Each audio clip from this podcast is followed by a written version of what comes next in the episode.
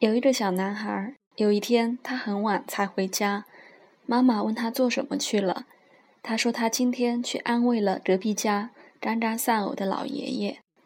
妈妈很惊讶，问他：“你是怎么安慰爷爷的？”因为即便妈妈作为一个成人，也觉得老爷爷的丧失太沉重，不知该如何安慰。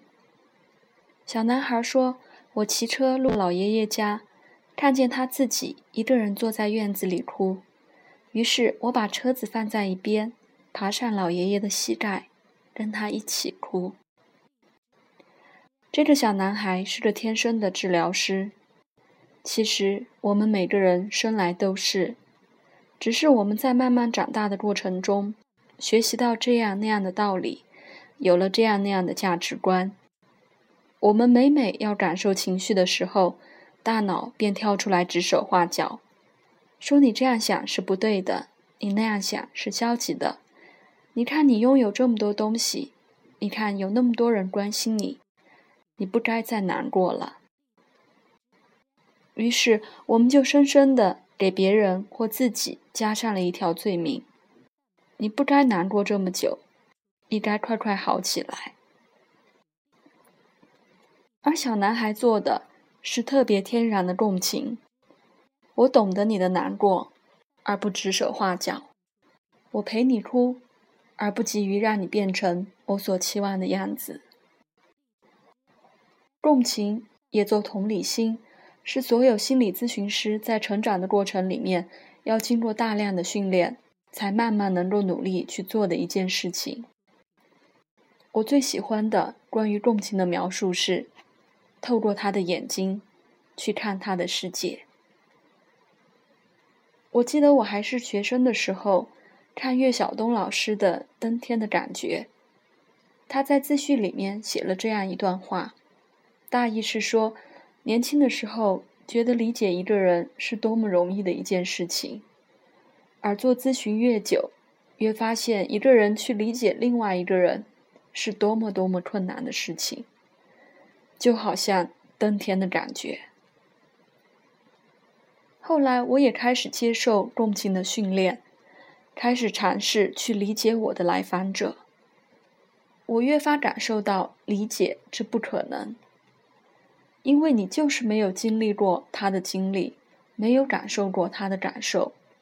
无论你如何用力，另一个灵魂深处，你终是无法到达。可是，我们尽力的去共情的目的，并非去完成这个不可为之事。我们与他人共情，为他带来陪伴，更重要的是能够帮助他去理解他自己。朋友给我讲过一个故事，在一九七零年左右，个人电脑还没有出现，有程序员根据人本主义治疗师的理论，做了一个程序。叫 Eliza，这有点像现在的 Siri。这个程序能够跟你对话，他说话的方式是提一些很概括的问题，或是将你说的话重新组织一下，重复给你听。比如你说：“我今天很难过。”Eliza 就回复说：“哦，你今天很难过。”你说我不喜欢吃巧克力，它让我发胖。Elisa 就回复说：“巧克力会让你发胖，你不喜欢。”看起来都是些正确的废话，却有着出人意料的作用。实验人员让一些人来使用这个程序，收集反馈。有趣的是，绝大多数人坚信，这台冰冷电脑后面一定坐着一个全世界。最理解他的人，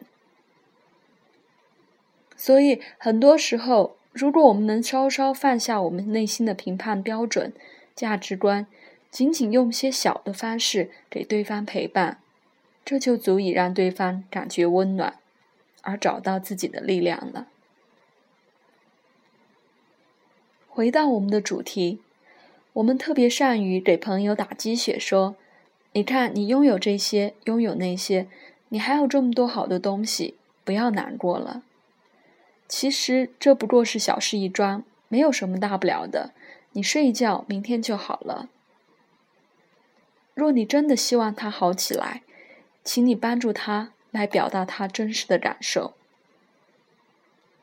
当然，我们每个人都希望，当自己脆弱、无助、抑郁的时候，身边有一个小男孩，不评判、不期望的陪我们哭。不幸的是，我们并不能要求身边的朋友个个都变成小男孩。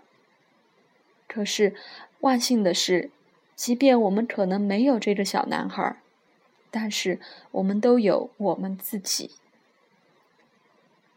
很久之前，我在一个工作坊上听到过一个女孩子分享的“三三三”：每天散步三十分钟，每天晒太阳三十分钟，每天三顿饭和人一起吃，这能够有效的改善自己的心情。我记得刚上大学的时候，我们手写书信，每次信的开头都说“最近好吗”，信的结尾都说“祝你快乐”。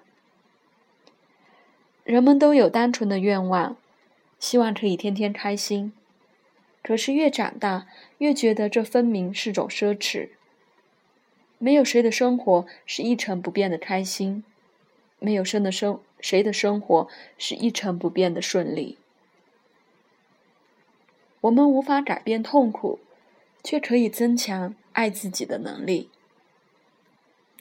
我们学了这么多温暖他人、关爱他人的方式，请你像关爱别人一样，来疼爱你自己。